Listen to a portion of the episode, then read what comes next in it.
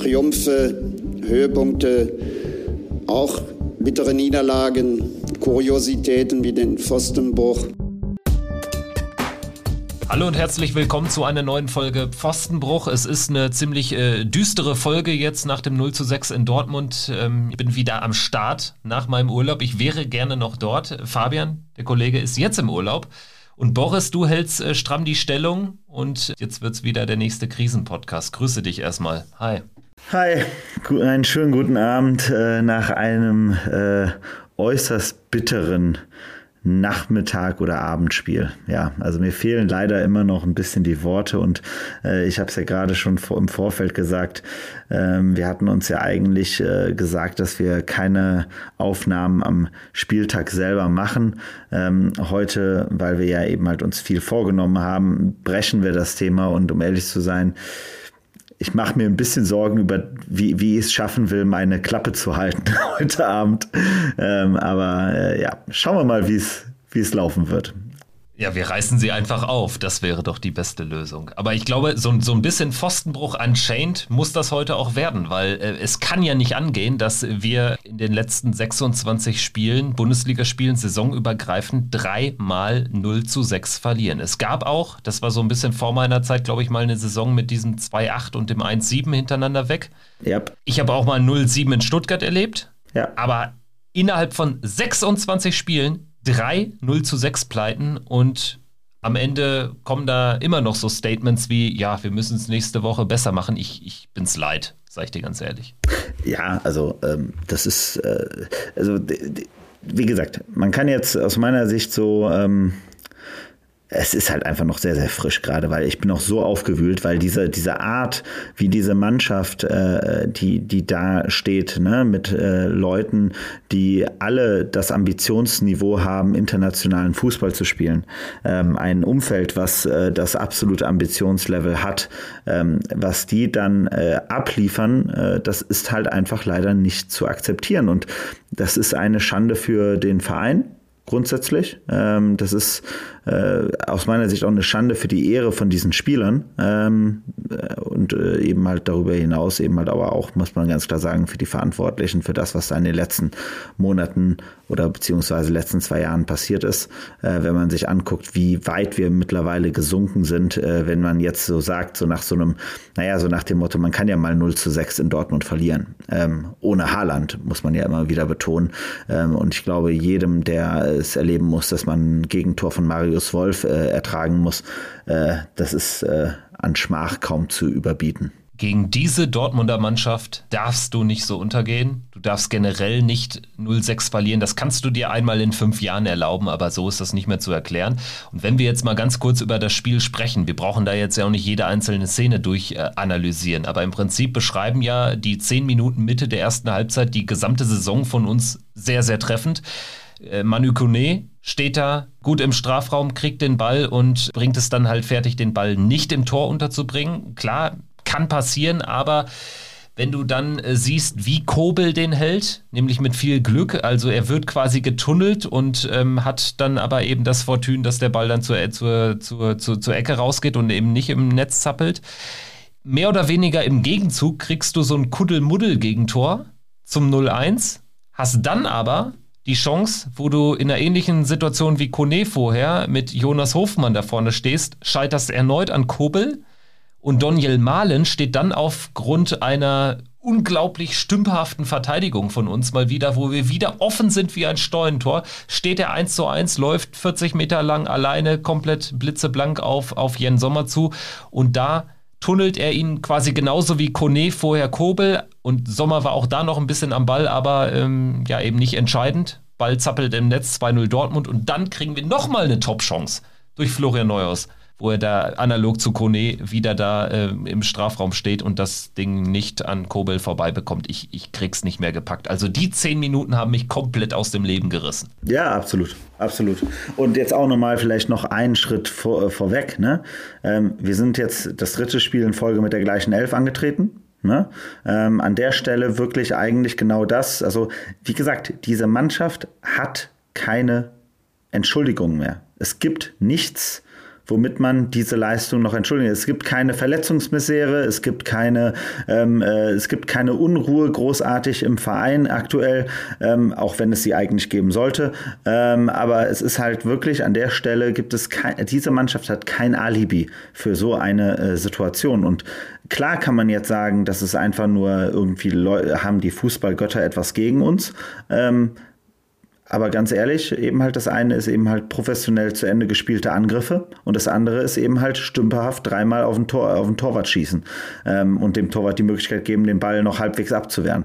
Es ist halt ähm, in jederlei Hinsicht erbärmlich. Einfach nur erbärmlich. Ja, also die Abschlüsse, die sprechen schon eine klare Sprache. Wenn du es dreimal so stümperhaft machst, äh, dann, dann steht da ja schon eine Regel hinter. Ne? Also du musst halt da mal irgendwie was anderes machen. Es kann nicht sein, dass wir da immer nur solche mehr oder weniger Rückgaben. Also dann musst du halt den Ball mal da ins Tor unter die Latte wichsen oder so. Ne? Also das, das ist halt das Problem. Aber du hast ja auch gesehen, ne, der große Unterschied zum Spiel gegen Augsburg. Ich meine, das ist natürlich so. Also Dortmund ist viel aggressiver, viel schneller äh, im Spiel gewesen. Das heißt, diese unfassbar langen Kombinationsstaffetten, äh, die wir gegen Augsburg uns angucken konnten, an denen wir uns ja auch teilweise ergötzen konnten, die auch sehr, sehr schön zu sehen waren und auch schön ausgespielte Tore, das war gegen Dortmund ja kaum möglich, weil die halt einfach viel stärker gepresst haben, viel aggressiver waren. So, aber trotz alledem hatten wir ja trotzdem genug Chancen. Und es war ja jetzt nicht so, dass jedes Mal irgendwie die Situation kompliziert war, sondern es waren drei ganz klare, normale Abschlusssituationen,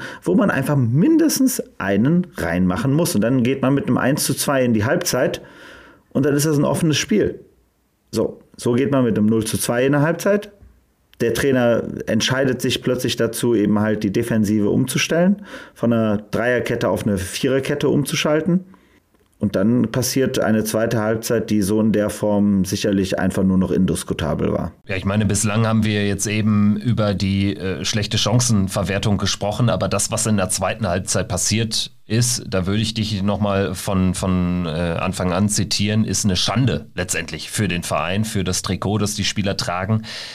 Du kannst ja in der Situation sicherlich dann irgendwie selbst so ein unerklärliches 0-2-0-3, falls es so ausgegangen wäre in Dortmund, erklären, indem du sagst, hier, die Chancenverwertung war eben der Unterschied.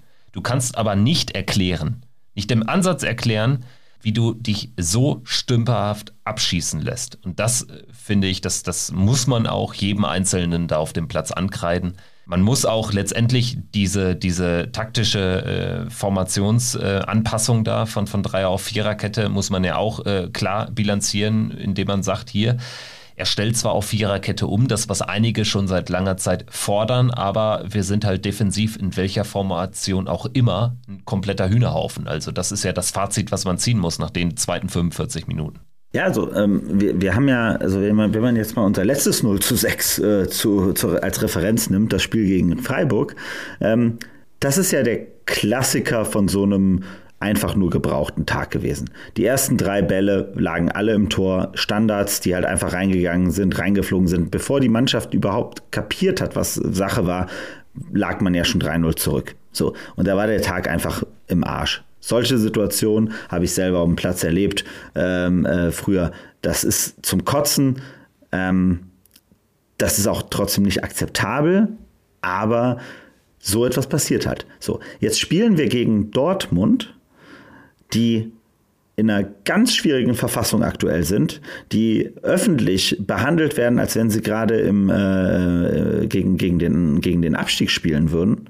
So, ähm, die, äh, deren bester, bei weitem bester Hyperfokusspieler aktuell ausfällt. So, ähm, und so wie die in den ersten Minuten gespielt haben, waren die ja auch drauf. Die waren nervös, die waren nicht konzentriert, die haben ganz viele Räume freigelassen. Der Innenverteidiger Sagadou wird sofort wegen Gelb verwarnt und so weiter. Also ganz viele Sachen, die zeigen, dass sie jetzt, das war ja in den ersten Minuten hatten wir ja eine Möglichkeit auch, sie psychologisch unter Druck zu setzen. So.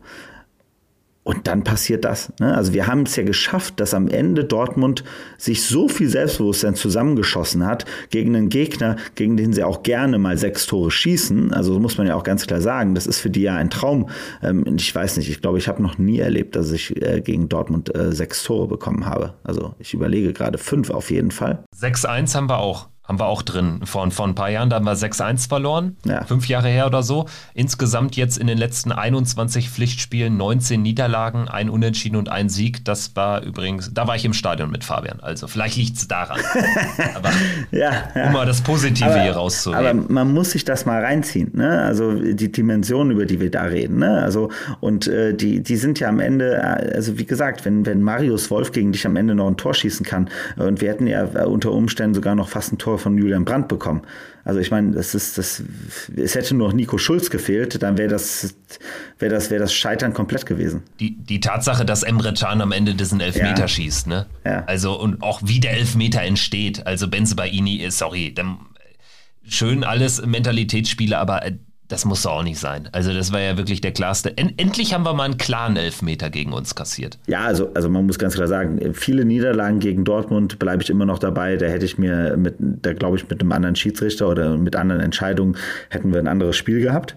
Ähm, heute null. Also der Schiedsrichter, der, der war ja de facto kaum existent auf dem Platz, weil er einfach kaum da sein musste, weil das Spiel sich von selbst äh, erledigt hat, sozusagen. Ja, also im Prinzip ist die, ist die zweite Halbzeit schnell erzählt. Es war wirklich dann ähm, eben nicht dieses 0-6-artige gegen Freiburg. Es ist auch nicht so richtig zu vergleichen mit dem 0-6 in München Ende voriger Saison. Das war jetzt nochmal eine andere Kategorie.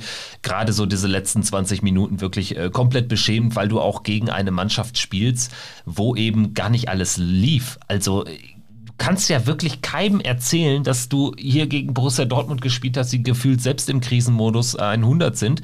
Vier Dinger gegen die Glasgow Rangers, das jetzt auch keine äh, internationale Spitzenmannschaft äh, kassiert haben. Und du kassierst da 0-6. Es ist un unbeschreiblich. Und ähm, ja, auf allen Ebenen jetzt natürlich genau das, was du in der Situation nicht, nicht gebrauchen kannst. Denn wir, wir müssen natürlich auch noch über das sprechen, was da in der vergangenen Woche passiert ist zwischen Ein Punkt noch. Ein Punkt noch. Zweite Halbzeit. Tikus Tyram. Alter Falter. Also, jetzt, ne? Also, äh, Player. Player, muss ich ja ganz klar sagen, war heute wieder noch engagiert. Das war alles in Ordnung sozusagen. Das war jetzt nicht großartig, ähm, aber es war wenigstens in Ordnung. So, man merkte ihm auch wieder seine Leidenschaft an. Er hat wieder viel in der Defensive mitgearbeitet. Und man muss sich mal vorstellen, dass in der zweiten Halbzeit Tikus Tyram 45 Minuten auf dem Platz stand. Ich habe im Raum ein paar Leute gefragt, ist euch aufgefallen, dass der seit, dem, seit der 45 Minute auf dem Platz steht? Die meisten Leute wussten nicht, dass er auf dem Platz war. Und das ist einfach nicht zu akzeptieren. Also auch da nochmal ganz hart gegen einen Kollegen, so auf jeden Fall. Wenn man da, äh, da, da, da muss ich echt sagen, das ist für mich ist das eine, ähm, das ist Arbeitsverweigerung. Ich meine, es beschreibt aber dann auch ganz gut, dass dieser Formationswechsel natürlich bei 0-2 geschieht in Person von Tikus Thuram, dass er dann quasi kommen muss, weil der einzige wirklich nennenswerte Offensivspieler neben Patrick Herrmann, schön und gut, aber ist dann eben äh, Tikus Thuram.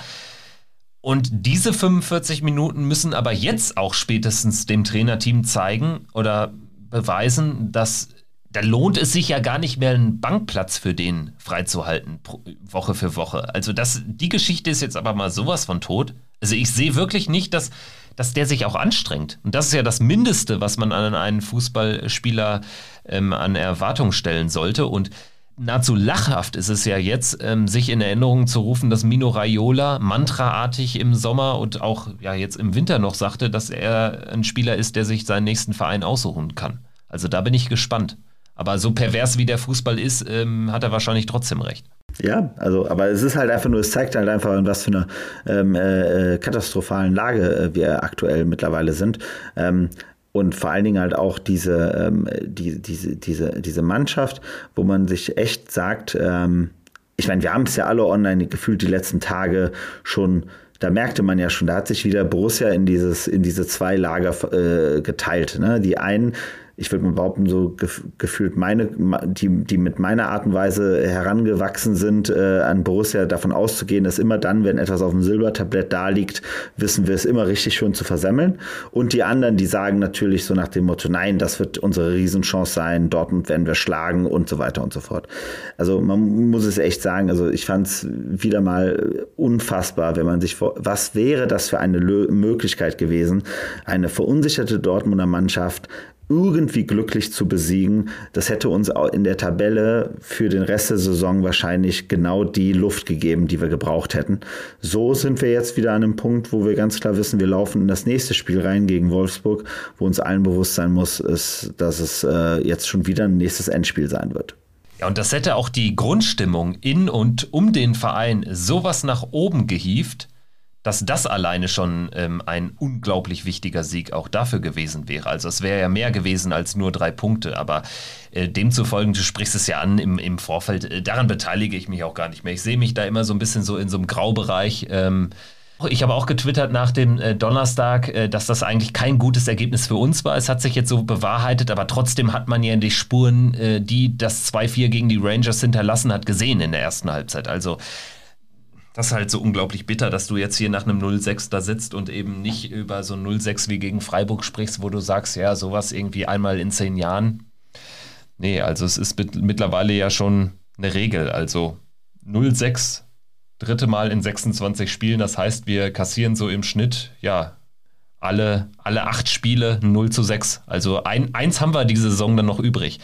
Aber gut, ähm, Boris, wollen wir weitermachen und äh, so ein bisschen auf, auf die Sportdirektorposition überwechseln, weg ja. vom reinen grünen Rasen, dann äh, lass uns sprechen über Roland Wirkus. Ähm, kurz nachdem äh, Fabian und du die letzte Folge nach dem 3-2 gegen Augsburg aufgenommen habt, äh, ging es dann schnell in und um Borussia. Ich ähm, war so gerade im Abflugmodus. Also letzter Tag, die Koffer waren schon gepackt und äh, dann habe ich nochmal das Hotel WLAN angeschmissen für die Intronisierung von Roland Wirkus. Und sie hat mich also sehr überrascht. Wie ging es dir? Also hast du damit gerechnet? Es ging ja alles sehr, sehr schnell an diesem Tag, an dem Dienstag. Ja, genau. Also man hat es ja gemerkt. Also man, ähm, es ging ja schon irgendwie vormittags los über diverse Kanäle, dass gesagt wurde, ähm, hey, ähm, da scheint was heute zu passieren und es scheint eine interne Lösung zu sein als ich das gehört habe, muss ich echt sagen, war mein erstes Gut-Feeling so nach dem Motto, okay, alles klar, man hat erkannt, aktuell kriegen wir keinen losgelöst, äh, losgeeist ähm, aus dem Vertrag oder aus der aktuellen Karriereplanung. Und jetzt machen wir erstmal eine ähm, Play It Safe interne Lösung. Steffen Korell und vielleicht eben halt äh, Firkus äh, machen bis Saisonende ähm, erstmal die übernehmen die Rolle ähm, und dann guckt man, was im Sommer dann halt äh, entsprechend passiert. Man versucht weiterhin die Person zu finden, aber eben halt man entzieht sich dem Druck, äh, der da öffentlich leider schon aufgebaut war.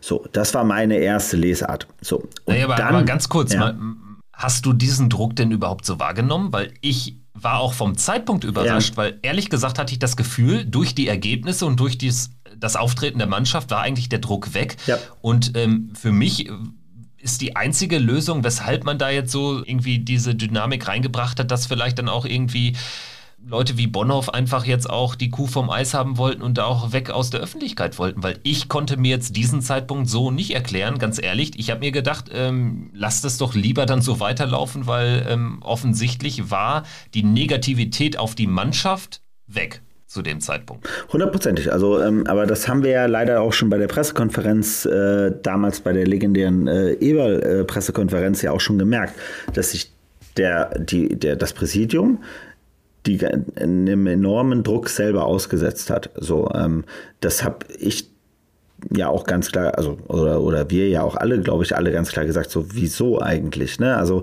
das ist jetzt eine plötzliche Situation. Ähm, anscheinend war man nicht auf die Situation vorbereitet. Ne? Ähm, Im Gegensatz zu einem Max Eberl, der immer, der immer gesagt hat, er spricht zu jedem Zeitpunkt im Hintergrund mit Trainern, die ihn interessieren damit er jedes Mal, jeden Tag darauf vorbereitet ist für den Fall der Fälle, dass ein Trainer ihn verlässt. Ob das ein Lucien Favre war, ob das ein Dieter Hecking war, ob das ein Marco Rose war oder jetzt eben halt auch bei einem, äh, bei einem äh, Adi Hütter. So, ähm, das ist ja eine Qualität von, von Eberl ganz klar gewesen. So, ähm, man hat gemerkt, der Verein hat nie so geplant. Der Verein hat keine Lösung, B, äh, keine B-Lösung für Max Eberl gehabt. So, also musste man nochmal eine neue Suche starten. Und ähm, wie gesagt, ich glaube, wir alle waren eher der Meinung, so nach dem Motto, warum setzt ihr euch selber so sehr unter Druck? Wieso nehmt ihr nicht erstmal eine interne Lösung als ähm, äh, Platzhalter und macht dann eine, und guckt einfach, sobald sich auf dem Markt eine Lösung ergibt, dann schlägt man halt entsprechend zu. So, ähm, aber so war es ja nicht. Ne? In der Pressekonferenz hat äh, Königs ja sehr deutlich gemacht, dass sie sehr schnell die Lö äh, Lösung haben wollen. Ähm, das heißt, ich war nicht, ich war nicht überrascht. Ich hätte es nur trotzdem mir nicht gewünscht, weil eben halt genau wie du sagst, eigentlich ja die Vorzeichen gut waren, weil der Verein hatte sich, wir hatten es ja gerade noch zu dem Zeitpunkt auch äh, in, in unserem Podcast ja auch ganz klar so gesagt, ähm, dass wir es endlich geschafft haben, endlich wieder die, die, die Schlagzeilen aus dem Verein rauszuhalten. Die ganzen zwei Wochen waren relativ ruhig und man hatte eigentlich die Möglichkeit, in Ruhe zu arbeiten und man konnte sich auch mit den vier Punkten entsprechend wieder ein bisschen Luft im Abschießkampf äh, wieder gönnen.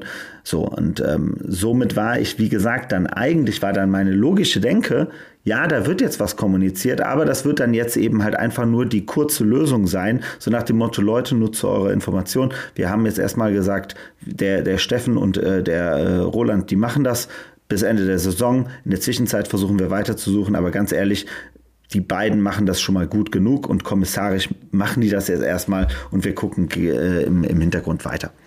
Damit war ich, davon war ich ausgegangen. Und dann kam diese Pressemitteilung.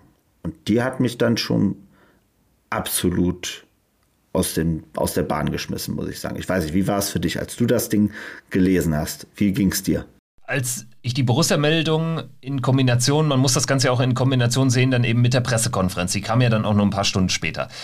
Danach, also nach diesem Paket, so will ich es mal sagen, war ich ziemlich desillusioniert, weil für mich war das im Prinzip die ähm, Erkenntnis, die daraus gereift ist, dass weiterhin intern da einfach so ein bisschen geklüngelt wird, dass Borussia irgendwie jetzt so ja ein bisschen vor sich hin sieht. Also ich empfand das als ziemlich miefige Entscheidung. Also 3,5 Jahre für einen klar im Verein sehr angesehen und einen extrem vereinstreuen Roland Wirkus, der seit 1990 in dem Verein ist, aber für einen auf der Position, für einen Neuling, für einen Anfänger, fand ich ziemlich heftig noch dazu ohne Not und noch dazu in Kombination dann eben Rückgriff Eberl-PK als Rolf Königs. Du hast es hier im Podcast ja vor einigen Wochen da auch analysiert, als er sich sehr, sehr klar geäußert hat.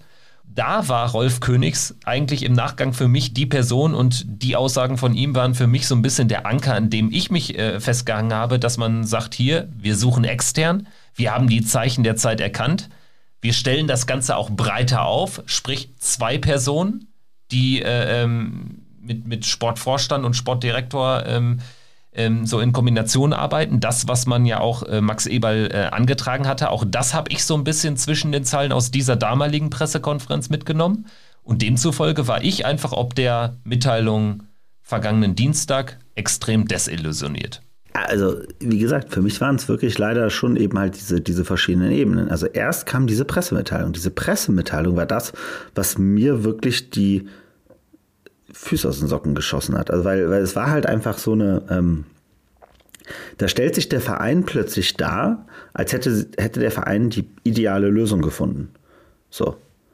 Und das war, und auch mit jeglicher Konsequenz, also in, in, der, in der Art und Weise der Formulierung eben halt eine absolut äh, hundertprozentige ähm, äh, Überzeugung da reingebracht ohne auch nur ansatzweise die vorherige äh, Pressekonferenz in irgendeiner Form äh, zu berücksichtigen. Und das zeugt für mich von so einer brutalen Ignoranz dem, dem Publikum gegenüber. So und auch den Journalisten gegenüber, denn das haben wir ja auch dann halt über unsere Kanäle dann relativ schnell festgestellt. Die Journalisten waren ja alle vollkommen verwirrt. So, ne? Ähm, und äh, wenn man sich dann eben halt noch die Pressekonferenz on top dann noch gibt, macht das Ganze dann wirklich einen Eindruck, so nach dem Motto, okay, ich, also, glaub, also glauben die wirklich, dass das so jetzt von den externen Beobachtern aufgenommen wird, so nach dem Motto, ach so, ja nee, ach, die haben jetzt zufälligerweise den idealen Mann gefunden, der schon seit 33 Jahren im Verein arbeitet. Ups.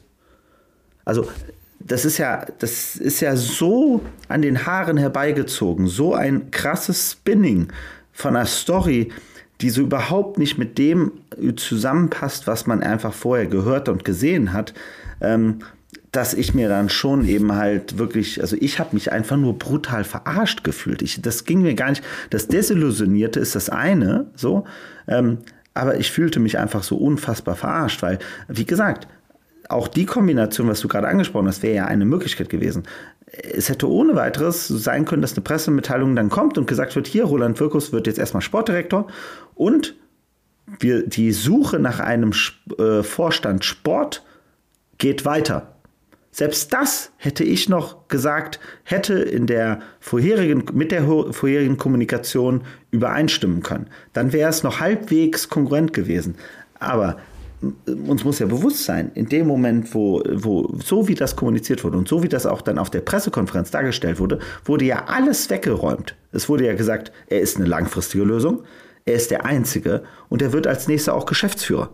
Das war natürlich dann noch der Oberhammer, weil damit hatte er natürlich auch äh, Max Eberl äh, quasi noch mal so ein bisschen in den Schatten gestellt, weil Max Eberl hat für diese Beförderung zum Geschäftsführer Borussia auf die Ebene von Stefan Schippers hat er ja noch ein paar Jahre Anlauf nehmen müssen.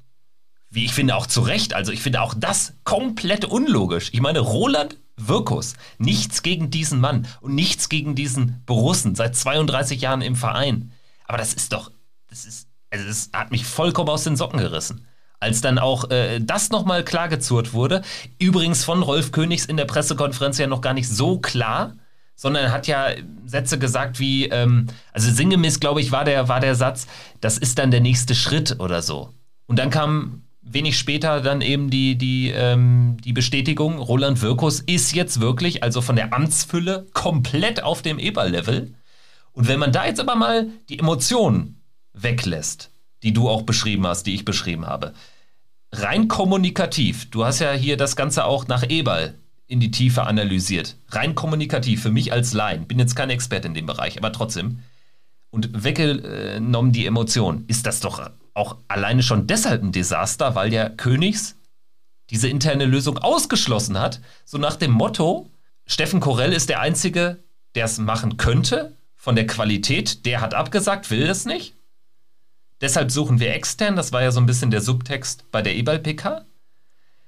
Und dementsprechend ist ja das Spinning, das kriegst du doch eigentlich nicht vom Eis, oder? Also äh, ohne dass das ähm, Wirkus da jetzt als die dritt- oder viertbeste Lösung dasteht. Also. Ja, aber in jederlei Hinsicht, ne? Also äh, ich hatte es ja dann äh, auch direkt danach, äh, also schon am, am, Nachmittag als, als Thread dann auf, auf Twitter auch mal geschrieben. So, ähm, Kommunikation, so.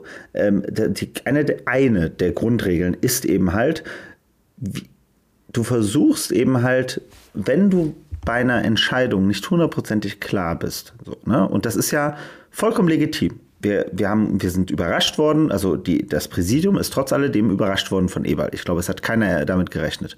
So, ähm, und in so einer überraschenden Situation eben halt muss man sich versuchen, kommunikativ Freiräume zu schaffen. Was haben wir aber gemacht? Wir haben brutal enge ähm, äh, Wege festgelegt in der, über die Kommunikation. Wir haben ja, also in dem Moment, was, was Königs da gemacht hat, er hat ja ein ganz klares äh, äh Bild von dem gemacht, was er haben möchte. Er möchte, also auch, auch da wieder, ne, nochmal rück überlegen, was hat Königs in der E-Ball-PK gesagt. Wir haben intern geguckt, da gibt es niemanden, deswegen suchen wir extern. So. Und es kann, also das, deshalb, also diese Absurdität, dass wir jemanden nehmen, der seit 32 Jahren im Verein ist, den kann man ja nicht übersehen haben. Also es gibt, kann ja keiner mir erzählen, äh, man, man, man hat irgendwie überlegt, ach warte mal, ach, da gibt es ja einen, der ist seit 32 Jahren im, im, Verein. Ups, ah ja, der ist auch noch echt super. Der hat auch noch ein super Netzwerk und der bringt auch noch die ganze Zeit Top-Weltstars mit André Testegen raus. Nein, also der wird ja, es wird ja eine, eine Überlegung intern gegeben haben. So, und dann gehen wir jetzt wieder forward auf diese neue Pressekonferenz. Was sagt Königs? Man hat mit zwei Leuten gesprochen, man hat mit Corell gesprochen, sprich, wir reden jetzt hier über Nummer vier in der Linie. So, und der ist plötzlich aber, nachdem man alles sich überlegt hat, eigentlich der ideale Kandidat, weil es gibt keinen besseren als den. Das ist so stümperhaft. Das ist so schlecht. Das ist so unfassbar kommunikativ schlecht. So, ähm, also das, das passt so überhaupt nicht zusammen äh, in, der, in der Art. Und wie gesagt, auch da wieder, es ist so unnötig. Man kann ja ganz, hätte er ganz einfach gesagt, hey, wir haben uns, wir hatten zwei Kandidaten, wo wir gesagt haben, das wären für uns die absolut richtigen Leute. So, da wir gemerkt haben, wir wollen jetzt nicht vollkommen random Leute uns anschauen, ähm, haben wir nochmal intern mit Steffen und mit Roland gesprochen und nach viel vielen Diskussionen sind wir wirklich am Ende der Meinung, wir wollen es erstmal mit Roland starten. Wir geben ihm auch volle Autorität, wir trauen ihm auch zu, das hinzubekommen, aber ganz klar, müssen wir auch ganz klar sagen, wir, wir überlegen wirklich in einem, in, einer, in einem entsprechenden Dialog in den nächsten einen wahrscheinlich zwölf Monaten, wie wir den sportlichen Bereich in Zukunft aufstellen. So. Das wäre vollkommen in Ordnung gewesen. Ich glaube, da hätte man auch, natürlich hätte es da einige Journalisten gegeben, die gesagt hätten, so nach dem Motto, oh nee. So, man hat versucht, ich glaube, mein, meine Lesart ist, man hat versucht, es so hart emotional rüberzubringen, also so nach dem Motto, er ist, also der Mann ist eine Legende der Borussia, er ist eigentlich von jeder Kritik befreit, so, ähm, plus wir sind hundertprozentig überzeugt, er ist der Richtige. Damit hat man, glaube ich, also der, der eigentliche Versuch kommunikativ war, ihn damit äh, Ruhe und Raum zu schaffen ne? und von Kritik freizuhalten. So, aber aus meiner Sicht funktioniert das einfach nicht. Also ich kenne auch keinen, also es gab ja wirklich nur auf Twitter, fand ich, sehr wenig Leute, die da gesagt haben, so nach dem Motto, das macht alles total Sinn. So, ne? Es gibt äh, die Ganz eher an der Stelle auch, ne? weil ja dann häufig der Vorwurf kommt, dass man sich da in so einer Twitter-Bubble bewegt. Ne? Ich habe auch mal ganz bewusst auch irgendwie den, den Kontakt dann außerhalb dieser, dieser Blase gesucht, auch in verschiedene ähm, Kreise. Und natürlich gibt es niemanden, der jetzt irgendwie Roland Wirkus und Borussia die Pest wünscht und alles Schlechte der Welt. Wir alle wünschen uns doch nichts sehnlicher, als dass die Ära ähnlich erfolgreich wird wie die Eberl-Ära. Ist doch klar. Aber trotzdem, dieser Name löst halt keine Aufbruchstimmung aus. Und noch absurder ist es dann eben in der Kombination, du sagst es, hätte man gesagt, hier, das ist jetzt die Interimslösung. So. Noch absurder wird es aber dann, wenn man eben mit, äh, mit den 3,5 Jahren das weiß. So, und mit der Intronisierung auf das Eber-Level. Es ist so komplett unlogisch und vor allen Dingen kann ich mir nicht vorstellen, dass sie äh, ähm, Roland Wirkus, ähm, also da gab es offensichtlich ähm, ähm, ja in, in, in der Woche zuvor, ein paar Tage vorher, dann eben dieses finale äh, Treffen, woraufhin er sich ja auch ein paar Tage Bedenkzeit erbeten hat. Logisch bei der Größe der Aufgabe. Aber Roland Wirkus hätte doch niemals gesagt, wenn man ihm ein Interimsangebot gemacht hätte. Hier, du machst das jetzt bis Ende der Saison, um auch Corell zu entlasten der sich eben schon um die Kaderplanung kümmert, um da eben dann auch Rainer Bonhoff zu entlasten, weil der vielleicht keinen Bock hat, sich äh, jede Woche auf die Pressekonferenzen zu setzen. Du übernimmst auch ein bisschen so dieses nach außen. Roland Wirkus hätte doch nicht gesagt, nee, das mache ich nicht. Jetzt äh, gehe ich, äh, weiß ich nicht, mache ich, mach ich, mach ich Frührente oder äh, keine Ahnung, guck mal, was so andere Vereine in der Jugendabteilung für Jobs haben. Der hätte den Job doch auch mit Kusshand genommen. Deswegen verstehe ich das nicht. Auch in dem Fall Mal angenommen, das wird jetzt das Desaster und wir steigen in die zweite Liga ab. Dann ist doch Roland Wirkus nicht zu halten. Ich bezahle aber weiterhin erstmal für die äh, für drei weitere Jahre äh, ihn zu einem verbesserten Gehalt. Davon gehe ich jetzt mal aus, zu einem stark verbesserten Gehalt. Das ist auf so vielen Ebenen kommunikativ, unternehmenspolitisch äh, äh, gesehen auf so vielen Ebenen komplett absurd. Absolut, also genau was du sagst, ne? also das war ja das, was ich auch in meinem Thread am Ende geschrieben habe, dass, dass die größte Gefahr ist, dass man die Vereinslegende Roland Fürkus damit ihr in ein Risiko setzt, dass wenn das nicht funktioniert, gibt es keinen Weg mehr zurück. Das Thema ist dann verbrannt. Der wird dann, der ist dann, der muss dann ja gehen. So, du kannst ja, wenn, also jetzt mal, ähm, nehmen wir mal ein, ein sehr gutes Beispiel aus der Vergangenheit. Und ich finde, das ist leider, auch wenn es nicht hundertprozentig übereinstimmt, aber wir erinnern uns alle, als Lucien Favre damals gegangen ist. So. Man hat ja gemerkt, ich glaube, Max Eberl, so wie ich das immer verstanden habe, hat ihn wohl sechs, sieben Mal kurz also äh, Favre hatte ihm gegenüber sich äh, gesagt, er schmeißt hin und Eberl hat ihn überredet. So. Das heißt, Max Eberl war darauf vorbereitet. Über einen langen Zeitraum, über mehrere Jahre war er immer darauf vorbereitet. Es kann sein, dass irgendwann Lucien Favre hinschmeißt. So.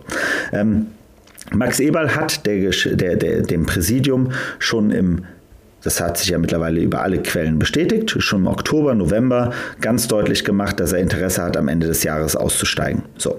Ähm, das heißt, wie gesagt, wir kommen hier nicht drum herum zu sagen, das war jetzt eine komplett neue Situation, auch wenn sie sich so darstellen, also so hinstellen, als wenn es eine komplett neue Situation gewesen wäre. So, jetzt kommt, jetzt geht an Lucien Favre. Was macht Max Eberl? Max Eberl holt André Schubert, unseren zweiten Trainer, zieht ihn hoch, macht ihn zum Interimstrainer und macht genau das, was wir sagen, was die eigentlich richtige Variante ist. So, André Schubert legt eine Bomben-Performance äh, hin, kriegt dann, und das hat man, weiß ich noch genau, wie wir uns alle damals äh, uns das genau angeguckt haben, wie Max Eberl eigentlich nicht von André Schubert überzeugt war, aber durch den Erfolg von André Schubert ihm einen Vertrag gegeben hat und Max Eberl war komplett bewusst, dass er damit es riskiert, dass uns André Schubert irgendwann verlassen wird, richtig hart verlassen wird und dann ist der Junge verbrannt. So, und genau so ist es dann auch passiert, aber es war wenigstens aus einer Vereinssicht, haben wir das Risiko so lang wie möglich versucht zu minimieren für den Verein. So, hier machen wir genau das Gegenteil. Wir schieben jemanden hoch und wie gesagt, auch da wieder, ne, wenn Roland Firkus in den letzten zwei, drei Jahren als hochrenommierter ähm, so ein Misslintat, also nehmen wir mal so einen Misslintat-Typ, der in, vor drei Jahren unter Eberl angefangen hätte, die Jugendakademie neu zu strukturieren. Wenn wir so jemandem jetzt die Chance geben würden, nach Max Eberl neuer Sportdirektor zu werden, dann wäre bei uns auf Aufbruchstimmung gewesen, dann wäre Innovation möglich gewesen. Aber ganz ehrlich, Roland Wirkus, ja, er ist eine Legende und ich wünsche dem Mann alles Glück der Welt. Und ich glaube, er ist ein ganz sympathischer Typ. So, aber es ist jetzt nicht so, als wenn er derjenige ist, den ich jetzt normalerweise mit einer Borussia in Verbindung bringe, die über alle Kommunikationswege den, den, den Eindruck ausstrahlt, europäisch mitspielen zu wollen, auf dem internationalen Transfermarkt ähm, äh, hochgradig aktiv zu sein. Ganz ehrlich, nee, dieses Netzwerk hat er nicht. Ähm, er kommt nicht aus, einem, aus einer Umgebung, die das schon hatte. Ähm, er hat auch nicht wie ein Max Eberl vorher bei Bayern München äh, ist er quasi aufgewachsen. So, also hat ganz viel äh, gelernt von einem Verein, der nun mal das größte Vorbild wahrscheinlich auf der gesamten Welt ist in der Hinsicht. Das ist halt, das Risiko ist leider da. Auch wenn ich mir wünsche, dass ich falsch liege und ich mir wirklich hoffe, dass er ein super äh, Sportdirektor wird, aber das Risiko, was der Verein eingeht, ist einfach enorm. Und das ist halt echt, finde ich schon ähm, eine ganz, ganz, äh, also bittere. Also deshalb war ich auch so verstört über diese Art und Weise. Und klar, wir können uns, glaube ich, alle jetzt hinstellen und uns das Ding schönreden. Und wir können sagen, so nach dem Motto, hey, wahrscheinlich werden wir irgendwie es schaffen, noch in dieser Saison die zweite äh, Liga abzuwenden, schaffen irgendwie mit einem blauen Auge rauszukommen und dann hoffen wir, dass Roland Fürkus zusammen mit Steffen Kurell es schafft, eine junge, tolle Truppe fürs nächste Jahr aufzubauen. Es gehen zwei, drei Leute, Tikus, Plea, Ginter und so weiter und so fort. Dafür kommen ein paar junge, tolle Leute und wir schaffen es Step by Step, uns wieder nach oben zu robben. Schön, ey, ich bin größter Fan davon hundertprozentig. Nur leider muss man ganz klar sagen, wenn man sich die Mechanismen um den Verein herum jetzt in den letzten zwei, drei Jahren anguckt, sieht es leider, also ist das Risiko, dass es in eine ganz andere Richtung geht, leider viel, viel größer. Und das ist halt mega schade. Also Max Eberl wollte ja immer, das ist ja jetzt auch äh, ganz klar geworden in der Vergangenheit, auch ob der Querelen, die es da eben über Monate hinweg intern gab, wollte eben ja diesen Schritt nach vorne, diesen weiteren Schritt nach vorne machen, auch risikoreicher agieren, auch bedingt natürlich durch Corona, auch so ein bisschen sicherlich gezwungen, da so ein bisschen mehr Risiko zu gehen.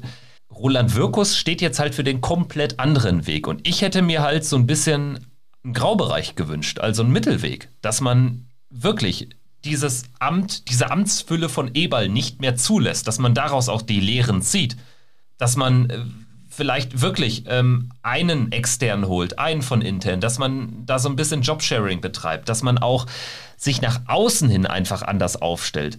Und ähm, für mich ist einfach die, die Personalie Wirkus, so wie ich das aktuell sehe, einfach mit einer klarer Akzeptanz vielleicht auch, ist vielleicht ein hartes Wort in dem Zusammenhang, aber mit einer klaren Akzeptanz dahingehend äh, verwoben, dass man sagt, wir sind halt nur Borussia Mönchengladbach Wir haben halt nicht die Chance, oben mitzuspielen langfristig unter den aktuellen Gegebenheiten und wie sich der Fußball verändert hat und verändern wird. Und für uns geht es darum, eben kleinere Brötchen zu backen. Und ich glaube, so ein Mittelweg wäre besser gewesen und der war auch immer noch möglich und der ist sicherlich auch immer noch möglich, aber ich glaube, ähm, wir werden uns, auch wenn wir den Klassenerhalt geschafft haben, da bin ich weiterhin optimistisch, dass wir irgendwie die nötigen noch zehn Punkte oder so, was es ist. Ich meine, die da unten punkten ja auch nicht. Also Stuttgart kassiert den nächsten brutalen Nackenschlag. Ich glaube, in 94. Minute Elfmeter gegen Bochum ist fast noch schlimmer in der Situation als äh, eine weitere Klatsche von uns. Hertha verliert 6-1 gegen Leipzig. Also da, da ist ja auch nichts. Deswegen, ich glaube, wir werden den Klassenerhalt schaffen, aber dann wird das so ein kracher Bauchplatscher auf die Realität werden, wenn dann eben diese Spieler dieser großen Klasse für ja, stark unter Marktwert gehen werden, dass es dann ganz schwierig wird, einfach äh, ähm, in der oberen Tabellenhälfte zu agieren über die nächsten Jahre hinweg, weil, weil Wirkus hat auch nichts anderes gesagt, als im Prinzip wieder mehr diesen Borussia-Weg zu gehen, was für mich auch impliziert, ja, diese Raiola-Transfers, das ist jetzt Geschichte. Aber ganz ehrlich, Roland Wirkus steht jetzt eben auch in den letzten Jahren zumindest nicht mehr für die großen Namen, die da irgendwie aus dem Jugendbereich gekommen sind. Der einzige, der eine Rolle spielt im Kader, ist Jordan Bayer. Und ähm, aus den Jahren, wo wir allen voran Ter Stegen, Hermann, Julian Korb solche Spieler rausgebracht haben, also die, die Jahre sind lange vorbei. Und das ist ja auch dann irgendwie so ein bisschen das, das Werk, zumindest mit von Roland Wirkus. Also dementsprechend auch für mich da wieder keine Aufbruchstimmung, keine logische äh, Qualifikation dann auch für den Job. Ja, also ähm, das, ich finde das ja, also jetzt mal hart ausgedrückt, ich finde es teilweise echt putzig, wie das so argumentiert wird. Ja, der hat ja ähm, Marc-André Testegen und Julian Korb rausgebracht. So. Ähm, bei 32 Jahren im Verein. Das ist ja jetzt, ne, auch das Interview heute von Stefan Hermanns mit, äh, mit, mit Marco Villa ne, in der C-Jugend. Das ist schön. Das ist schönes, romantisches äh, Storytelling, was man da drum bauen kann. So. Ähm, aber wir haben alle, ich will nur noch mal daran erinnern, wann haben wir das letzte Mal, die letzten Male, die wir sehr, sehr romantisch uns intern äh, verhalten haben bei Borussia, das war Michael Fronzek, das war Jupp Heinkes und äh, Holger Fach. So. Ne? Und uns muss halt einfach bewusst sein, äh, diese Schritte waren jetzt nicht diejenigen, die uns äh, aufs nächste Level gebracht haben, um es mal äh, dezent auszudrücken. So, ne? Ähm, und, und wir, wir neigen gerne dazu bei Borussia, dem Mythos alles unterzuordnen. Äh, so. Und das ist ein Fehler. Da bleibe ich einfach bei. Und wir können uns immer hinstellen und sagen, also klar, das ist auch eine Unterscheidung den, unter den Fans, muss man auch ganz klar sagen. Das akzeptiere ich auch total. Ich finde es, also ich akzeptiere es total, dass es die Traditionalisten und Mythos-Anhänger eben halt gibt. So, ähm, wenn es nach mir geht, ich würde alles dafür tun wollen, dass wir mit Borussia ähm, eine Mannschaft haben, die immer so in der oberen äh, Tabellenhälfte eben halt mitspielt, mal ein, zwei Jahre äh, idealerweise sich für die Champions League qualifiziert, aber vielleicht auch mal in, innerhalb von zehn Jahren immer ein DFB-Pokalfinale spielt. So, das würde mir als Borussia-Fan schon alles Glück der Welt bedeuten. So, ähm, wenn ich mir aber eben halt diese, ähm, äh, die, diese Entscheidungen jetzt angucke, dann ist das für mich weiterhin mehr Wagenburg-Mentalität, einigeln, ähm, zu sagen, so nach dem Motto, wir, wir, wir wissen besser, wie es da draußen funktioniert. Und jetzt heißt es dann für, für uns, glaube ich, dann auch als Fans äh, zu akzeptieren und zu sagen, so nach dem Motto, okay, jetzt kriegt ihr eine Chance. Aber dann gucken wir mal. So, und ich bleibe einfach dabei. Wir haben einfach jetzt aktuell einen Kader, der halt aus meiner Sicht in sich, in seiner, äh, in seiner, in seiner Architektur aktuell nicht gut ist nicht ausbalanciert ist. Das merken wir. Wir haben keinen Stürmer, wir haben keinen, äh, wir haben keine zusammenhängenden Def Defensivverbund. Äh, wir haben äh, diverse äh, Probleme in, in der zweiten Reihe ähm, dieser Mannschaft. So. Ähm, wir haben, glaube ich, auch dann zu viele Spieler, die zu viel Geld verdienen für nicht erbrachte Leistung. So. Wir haben einen Trainer, der weiterhin fern von dem ist, dass er irgendwie das Gefühl gibt, dass ihm, äh, dass er richtig an dem Thema dran ist. Ähm, ich muss zugeben, jedes Spiel, wenn ich immer diesen Blick auf die Bank bekomme von der Kamera, wo ähm, Hütter dann sich mit seinen zwei Assistenten unterhält, da denke ich mir jedes Mal, die beiden gucken ihn jedes Mal an mit drei Fragezeichen im Gesicht und geben ihm immer den Eindruck, als wenn sie gerade nicht wissen, was hier gerade passiert und wie sie die Situation in den Griff bekommen können, was da auf, gerade auf dem Platz passiert. Und das macht für mich einfach keinen vertrauenswürdigen Eindruck. Und deshalb muss ich ganz klar sagen, zeigt es uns. Ich freue mich, wenn wir in ein paar Wochen wieder im Stadion sein werden. Ich werde versuchen, jedes Spiel mir angucken zu können. Ähm, aber eben halt, äh, ich weiß halt, wenn man mit einem schlechten Kader gegen den Abstieg spielt, dann macht der Abstieg eben halt, dann ist das eben halt auch Abstieg. So, aber mit diesem Kader, mit so einem Trainer, mit so einem Umfeld gegen den Abstieg spielt, dann ist das einfach nur eine Schande für diesen Verein. Und da bleibe ich bei. Ich meine, der Name Adi Hütter ist, glaube ich, jetzt gerade zum ersten Mal überhaupt in der Folge gefallen. Ne? Also äh, das, das beschreibt ja auch äh, irgendwie die Gesamtlage ganz gut. Wir haben so viele Themen am Rande.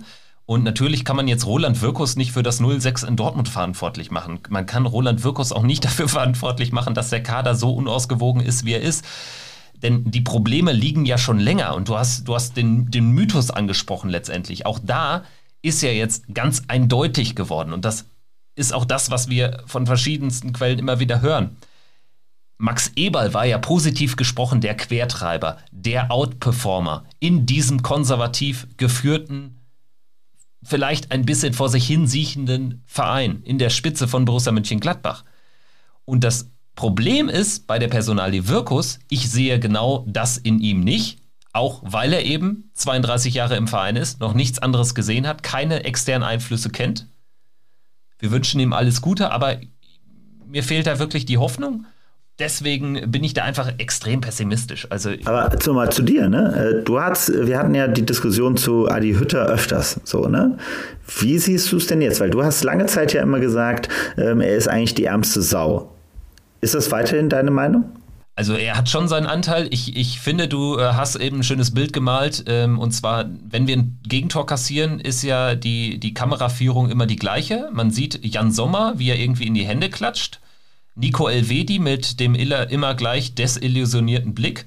Und dann sieht man ähm, Hütter und neben ihm äh, Peintinger. Und die drei Fragezeichen da im Kopf der beiden, die sehe ich auch. Ich glaube trotzdem noch, dass man auch da in einer extrem beschissenen Situation ist. Du kannst ihn ja eigentlich nicht entlassen, wirtschaftlich. Hast du dann wieder ein Riesen, Riesendesaster am Start? Ich weiß nicht, wie sehr ihn äh, ähm, Wirkus stützt. Ich glaube, das ist jetzt keiner, der jetzt irgendwie eine großartige Gefahr ad hoc für ihn darstellt, weil ich glaube, da ist auch einfach Wirkus, er hat zwar nominell diese Machtfülle, aber ich glaube, da wird schon im, im Zweifel Schippers noch den, den, den, äh, den Füller drüber halten und sagen, nee, das können wir uns jetzt nicht erlauben. Ich, vielleicht bin ich am Ende der letzte Ritter, der ihn noch verteidigt. Ich sehe ihn in ihm immer noch nicht das zentrale Problem. Also zentral definitiv nicht, aber eben halt. Der ist da, der ist da wirklich, um es mal ganz polemisch auszudrücken. Adi Hütter ist da in was reingeraten, der ist äh, wie, als, keine Ahnung, du läufst über einen Kudamm und wirst vom Hütchenspieler ausgetrickt. So wirkt das immer noch für mich. Mir kann niemand erzählen, dass es so viele starke Traineralternativen, realistische Traineralternativen da gerade auf dem Markt gibt. Denn wenn du ihn jetzt entlässt, musst du dir auch bewusst sein, dass dann dann kommt so ein klassischer, ähm, auf Defensive getrimmter äh, Trainer dabei rum, der irgendwie auch nichts Zukunftsträchtiges ist und sein kann. Oder du fischst halt in diesem Regal, in dem Hertha BSC sehr erfolgreich gefischt hat, mit äh, Taifun Korkut oder auch Markus Gistol oder so. Also das kannst du ja auch nicht, kannst du ja auch nicht bringen. Also von daher, ich sag immer noch, Adi Hütter, ja, das ist irgendwie, irgendwie, also ganz klar steht da auch Max Eberl drauf. Da steht auch eine wiederholt letztendlich muss man so sagen, stand jetzt schlechte Entscheidung von Max Eberl in der letzten Zeit drauf. Er hat so gesehen kein, keine, keine Fürsprecher, weil der entscheidende Mann ist, ist weg. Aber auch Adi Hütter muss sich natürlich ankreiden lassen. Das ist, glaube ich, das, der zentrale Kritikpunkt und der ist auch berechtigt, dass er immer noch äh, so agiert, als könnte er einfach äh, die Eintracht Frankfurt-Schablone auf, auf unseren Kader setzen. Das sehe ich natürlich auch. Weil, also jetzt mal, ne, also mein, meine Meinung ist dabei halt einfach immer nur so bei Adi Hütter, also er schafft immer kurze Flammen, so. Also ich weiß noch, wie er zu Beginn der äh, Hinrunde es geschafft hatte, endlich so ein bisschen defensive Stabilität hinzubekommen. So, aber das bricht halt, also ich habe nicht das Gefühl, dass er es schafft, die Mannschaft wirklich hinter sich zu bekommen, weil es reißt halt einfach immer so krass ein, immer so schnell. So, und jetzt haben wir wieder das Beispiel, jetzt waren wir alle glücklich, dass er es geschafft hat, Player ähm, hoch zu jessen. So, ja, aber schießt Player aktuell irgendwelche Tore? Nein, das ist ein einziger, das ist halt immer so, äh, wenn, wenn, wenn ich mir jetzt, jetzt leider, und das ist halt das echt eine Sache, darüber haben wir ja heute jetzt gar nicht drüber gesprochen, so, das ist einfach mal fucking Marco Rose gewesen auf der anderen Seite. So.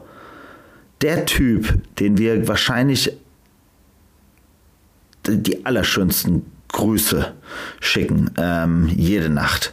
So, und wenn ich mir angucke, mit was für einem Hallodri-Stil, der es da trotzdem wenigstens ab und zu mal schafft, noch die Spieler zu motivieren. Das ist zwar auch nicht konstant, also ist ja genau das gleiche, was wir jetzt auch haben, aber ich finde das halt einfach nur unsäglich, wie wenig ich das Gefühl habe, dass diese Mannschaft brennt. So.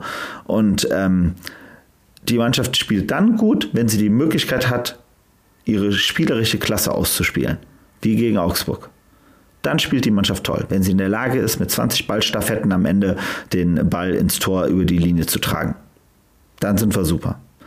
Aber wenn das nicht der Fall ist, dann ist das eine, ho eine hochchaotische Mannschaft. Und Mechanismen, so ein Thema wie, wie dieses, äh, die Standardsituation, das ist Aufgabe des Trainers, äh, das Thema Standardsituation reinzubekommen. So, ähm, das war ja heute schon wieder ein absoluter Offenbarungseid. So.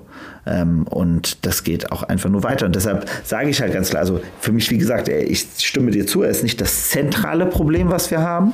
Und ja, ich glaube auch, er ist in eine Situation reingekommen, wo er jetzt wahrscheinlich denkt, ich bin von Pest zu Cholera gewechselt. So, ähm, aus einer Situation bei Frankfurt, wo alles um ihn herum zusammengebrochen ist, äh, jetzt zu Borussia, wo alles um ihn herum zusammenbricht. Klar, gar keine Frage. Aber wie gesagt, äh, es fehlt mir aber eben halt auch bisher die, der Beweis von seiner Seite, dass er irgendwo in der Lage ist, ähm, aus seiner Perspektive, auch als Trainer, es geht ja auch um seine Karriere, so, ähm, da fehlt mir einfach der Griff und der ist halt irgendwie die ganze Zeit nicht wirklich erkennbar und auch spielerisch das ist immer, man, man, hat das Gefühl, der, der hat ein, ein Spiel und dann läuft er wieder irgendwo ins offene Messer rein. So, und gegen, dass die Dortmunder halt einen ganz anderen Fußball spielen als die Augsburger, das hätten uns, also ich glaube, das hätte jedem Laien bewusst sein können. Und was er ja nicht hinkriegt, dass er die Mannschaft dann nach einem 0-3 mal so einstellen kann, dass sie dann irgendwie sich bewusst machen, hier, wir rennen jetzt nicht weiter blind nach vorne, sondern wir gehen dann mit dem 0-3, spätestens mit dem 0-4 nach Hause. Das finde ich auch so schräg. Und auch in der Kommunikation, da werden wir wieder, wieder bei dem Thema, wir haben schon in der Mannschaft, da mangelt es schon an klaren Kommunikatoren. Sowohl als auf dem Feld, vor dem Spiel, nach dem Spiel. Wenn das aber selbst der Trainer nicht übermittelt, dann ist es natürlich auch, gibt einem das als Fan, als Beobachter natürlich auch noch ein doppelt schlechtes Gefühl. Und jetzt habe ich das Gefühl, dass wir da jetzt mit Roland Wirkus den nächsten haben, der auch das nicht liefern kann. Bei Eberl ist es teilweise ein bisschen ausgeartet. Der hat dann natürlich auch ein paar Gespenster gesehen, kritiktechnisch. So, da wurde dann irgendwie Tabula Rasa gemacht, Stichwort niederrheinische Uli Hoeneß. Ich finde, es brennt, um da so zum Gesamten zurückzukommen, es brennt auf allen Ebenen und das ist das große Problem und die große Gefahr wir sind mit nichts so richtig, äh, wir können nirgendwo auch positive Ansätze finden. Ich fand auch nach Augsburg, für meine Begriffe, ganz ehrlich, ich habe das ja außer äh, kilometerweiten Entfernung beobachtet, immer so häppchenweise. Für mich wurde dieser Sieg auch viel zu groß geredet. Nicht von euch, aber von Borussia. Die Wörter Befreiungsschlag nach vier Punkten aus Bielefeld und Augsburg, ich bitte euch, das passt überhaupt gar nicht. Auch was nicht passte, das so zu, zu deklarieren, als hätte wirklich die Mannschaft da so unglaublich viel richtig gemacht und als äh, wäre das jetzt irgendwie so ein Riesensieg gewesen. Also ganz ehrlich, sorry. was hätten wir denn gemacht, wenn wir selbst gegen diese beiden Mannschaften nicht gepunktet hätten? Also auch da wieder, ne, muss man sich auch wieder überlegen. Wieder zurückgespielt, damals auf die Zeit nach äh, Favre war das erste Spiel gegen Augsburg, ähm, wo wir Augsburg in den ersten, ich glaube, 30 Minuten haben wir schon 4-0 ja, 4 geführt. geführt so, Pause, haben ja. dann am Ende 5-2, glaube ich, gewonnen. Ne? 4-2 war es am Ende, aber. Aber das war ja wirklich, das war ja genau das, was wir wollten. Ne? Ähm, das war ja diese Form von Reaktion, so, wo man direkt gemerkt hat, so nach dem Motto, okay, alles klar, da ist jetzt einfach richtig viel schief gelaufen und jetzt räumen wir das wieder auf. Aber das ist es halt. Es fehlen halt dieses Impulsthema. Wir haben eine Mannschaft, die nicht in der Lage ist, selber Impulse zu setzen. Wir haben einen Trainer, der nicht in der Lage ist, Impulse zu setzen. Wir haben ein Umfeld, was nicht in der Lage ist, Impulse zu setzen. Wir haben eher noch ein Umfeld aus meiner Sicht, was alle Probleme viel zu, viel zu gerne kaschiert und viel zu gerne drüber hinweg äh, schaut und immer noch meint, wir sind eigentlich ein total hipper, cooler Verein und äh, ähm, und dazu auch noch, und das vielleicht noch als letzter Punkt, der, den ich eben vergessen hatte, der mir nochmal nach der Pressekonferenz aufgefallen war. Da ging es um die Wortwahl von, von Rainer Bonhoff und auch von, ich glaube auch von Rolf Königs. Da fiel mehrfach das Thema Loyalität. Und mein Gefühl ist immer noch, bei Borussia wird das Wort Loyalität mit blindem Gehorsam verwechselt. Und das ist das Giftigste, was es gibt. Denn es wird es wird im Endeffekt der Eindruck gemacht, äh, Max Eberl hat uns verraten. Er hat, äh, ähm, er hat ne, vielleicht äh, seine Affäre mit einer, äh, mit, einer, mit einer Mitarbeiterin gehabt. Er hat, äh, ähm, äh, wie heißt es, ähm, er hat sich Vertrags, also er hat sich nicht an seinen Vertrag gehalten, er wollte aus seinem Vertrag früher raus ähm, und so weiter und so fort. So, so nach dem Motto, der hat uns verraten. Deswegen holen wir uns jetzt jemanden, der hundertprozentige Loyalität bringt. Einer, der ganz klar aus unserer Gruppe kommt, der mit aller Politik des Vereins schon bestens vertraut ist und der an der Stelle de facto uns hundertprozentige Loyalität äh, äh, garantiert. Und das ist aus meiner Sicht der giftigste Grund, den du haben kannst. Und da macht, da, da ist halt bei mir immer dann die größte Sorge, ne? weil wir einfach dadurch natürlich eine, eine Situation entstehen, äh, in, in eine Situation kommen, wo wir einen, äh, ein, ein, durch, durch ein Umfeld, was sich selbst schön alles schön redet und alles immer wieder toll erzählt und immer wieder sagt, ja, aber das ist ja vollkommen, ne, also so, so muss man das ja gar nicht betrachten, sondern das muss man anders betrachten oder da muss man einen anderen Blick drauf haben und so weiter und so fort. Ne, das ist ja gar nicht so schlimm und äh, dieses äh, interne Bashing, also wir haben es ja auch schon über unsere Kanäle gehört, dass da anscheinend äh, bei Borussia eben halt die Kritik, die da teilweise aufgekommen ist gegen Roland Wirkus, dass die teilweise auf der, in der Geschäftsstelle sehr, sehr negativ aufgenommen wurde, auch von Roland Wirkus. So, und da muss ich ganz klar sagen, also sorry, nein, das kann nicht wahr sein.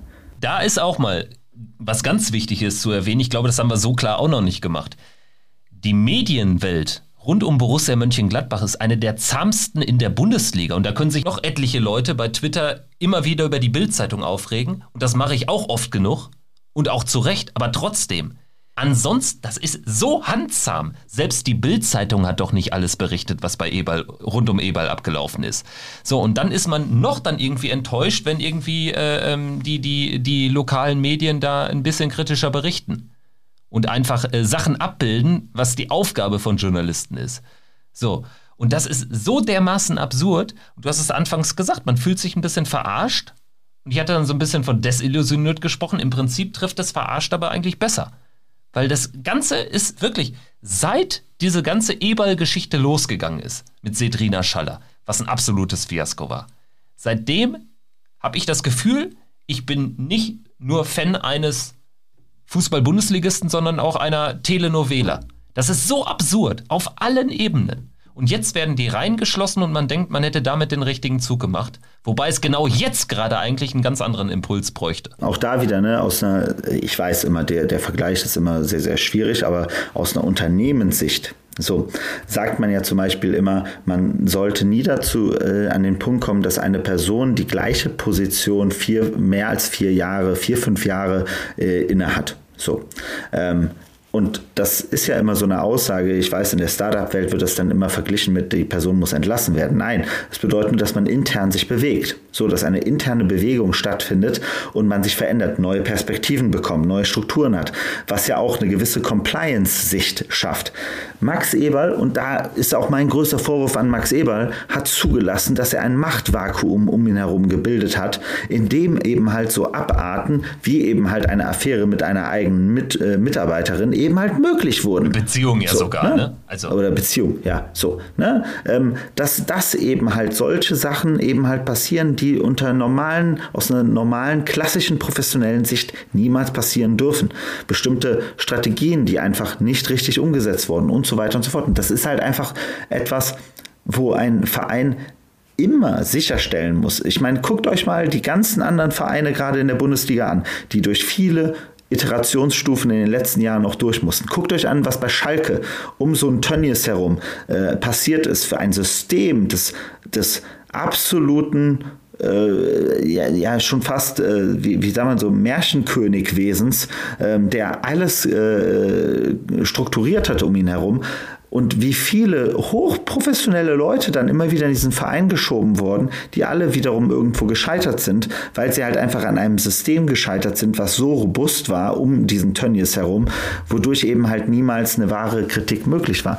Und ich will jetzt einfach nur sagen, wir, wir, wir haben bei Borussia in den letzten Jahren eben halt, wenn, wenn man nicht dazu da, dafür sorgt, dass ständig neue Impulse reinkommen, die auch mal wieder die Perspektive auf Themen ändern, ähm, dann wirst du in der heutigen Welt mit ständig neuen Einflüssen, die auf uns reinkommen, so eine Situation wie mit Corona umzugehen. Wo muss ein Verein in dieser Phase investieren? Was sind richtige Themen, auf die man setzen muss? Wie verändert sich der Fan nach Corona? Was, was brauchen wir im Stadion, als Stadionerlebnis nach Corona? Was brauchen wir auf der, äh, im, im Kader, um sicherzustellen, dass unser Erlösmodell, was sich durch Corona unter Umständen verändert hat, wieder, wieder funktioniert? So, diese Form von Innovationskraft aus reinem inbound, also reiner äh, Inzest, jetzt mal hart ausgedrückt, zu generieren, ist halt schon echt schwierig und, und sehr, sehr unwahrscheinlich, muss man ganz klar sagen. Und ja, und im Prinzip muss man ja äh, festhalten, dass, dass Max Eberl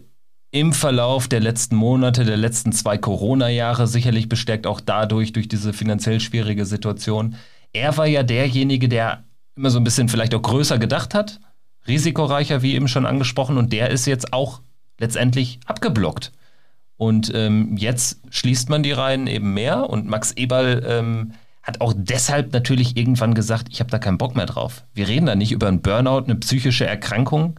Max Eberl hat keinen Burnout und jeder im Umfeld von Borussia Mönchengladbach weiß das auch. Es wird halt so offen nicht gesagt. Man hat einen Sportdirektor, der in einer extrem schwierigen Zeit hinwirft. Keiner negiert doch den psychischen Druck, den Max Eberl verspürt hat, verspürt haben muss. Max Eberl hat jedes Recht zu jedem Zeitpunkt zu sagen, ich möchte jetzt nicht mehr Sportdirektor eines Fußball-Bundesligisten sein. Ist doch gut, es sagt doch keiner was gegen. Trotzdem ist es einfach ja, ein Stück weit unehrlich. Und äh, da kommt man wieder zu dem Thema, man fühlt sich verarscht. Und äh, so war es dann auch bei der, ja, nach der, nach der Wirkus-Intronisierung mit äh, vorangegangener Königskommunikation.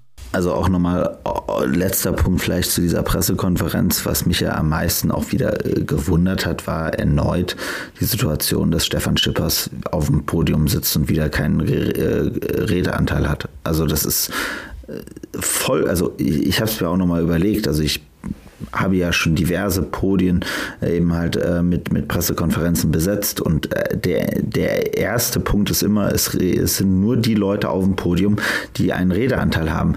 Wenn es für QA äh, danach noch irgendwelche Leute gibt, dann wird das immer nachgereicht. Das muss man einfach nicht, also dafür hat man die entsprechende Kompetenz, sitzt ja auf dem Podium und ähm, ja, also ich bleibe, also auch da nochmal mir geht es gar nicht darum, irgendwas schön zu reden, aber ich wünsche mir natürlich wirklich, ich fand, Roland Wirkus hat das auch sehr, sehr ehrlich auf der Pressekonferenz kommuniziert.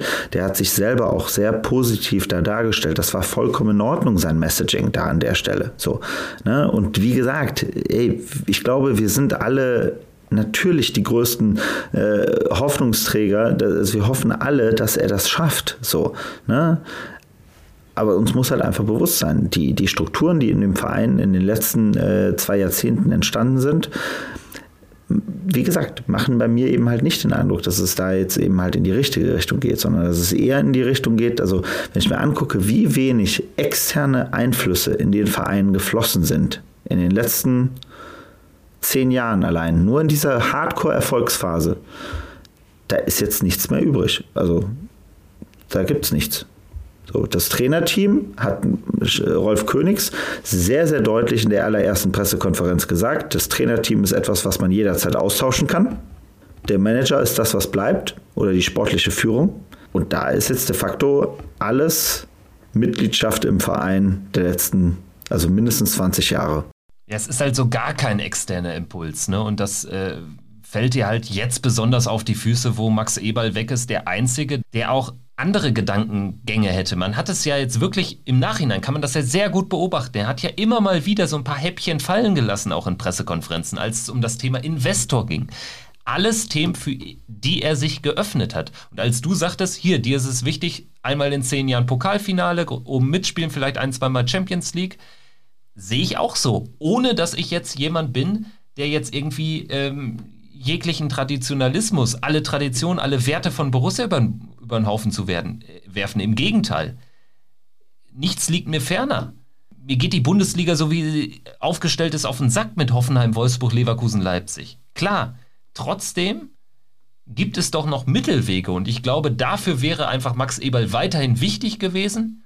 Ich kann trotzdem nachvollziehen, dass er jetzt in dieser Situation gesagt hat, ich kann das nicht mehr, mit einer neuen Lebenspartnerin, mit vielleicht neuen Einflüssen von außen, mit neuen Gedankengängen, die auf ihn eingeprasselt sind. So.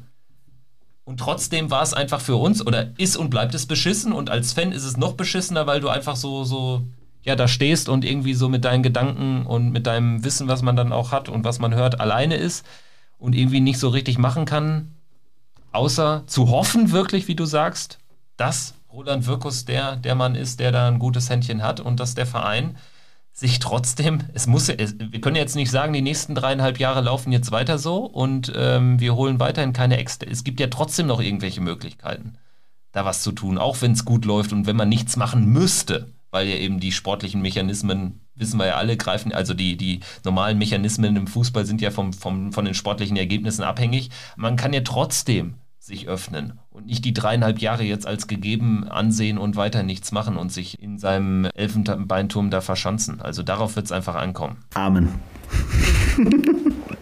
Boris, äh, das war eine ziemlich lange Geschichte, aber ich glaube, ähm, wenn nicht jetzt, wann dann? Die einzig positive Nachricht, fußballtechnisch an diesen Tagen, bald Vollauslastung. Das lässt mich ein bisschen bisschen positiver in die Zukunft blicken. Also in diesem Sinne. Hat Spaß gemacht und liebe Zuhörerinnen und Zuhörer, bis nächste Woche. Dann hoffentlich, hoffentlich sprechen wir über einen Sieg gegen Wolfsburg. Auch wenn es schwer wird, glaube ich. Boah. Ja, das wird ein harter Kampf, aber wie gesagt, ich hoffe, da sprechen wir wieder mit etwas besserer Stimmung nach dieser erneuten Therapiesitzung. Macht's gut, ciao.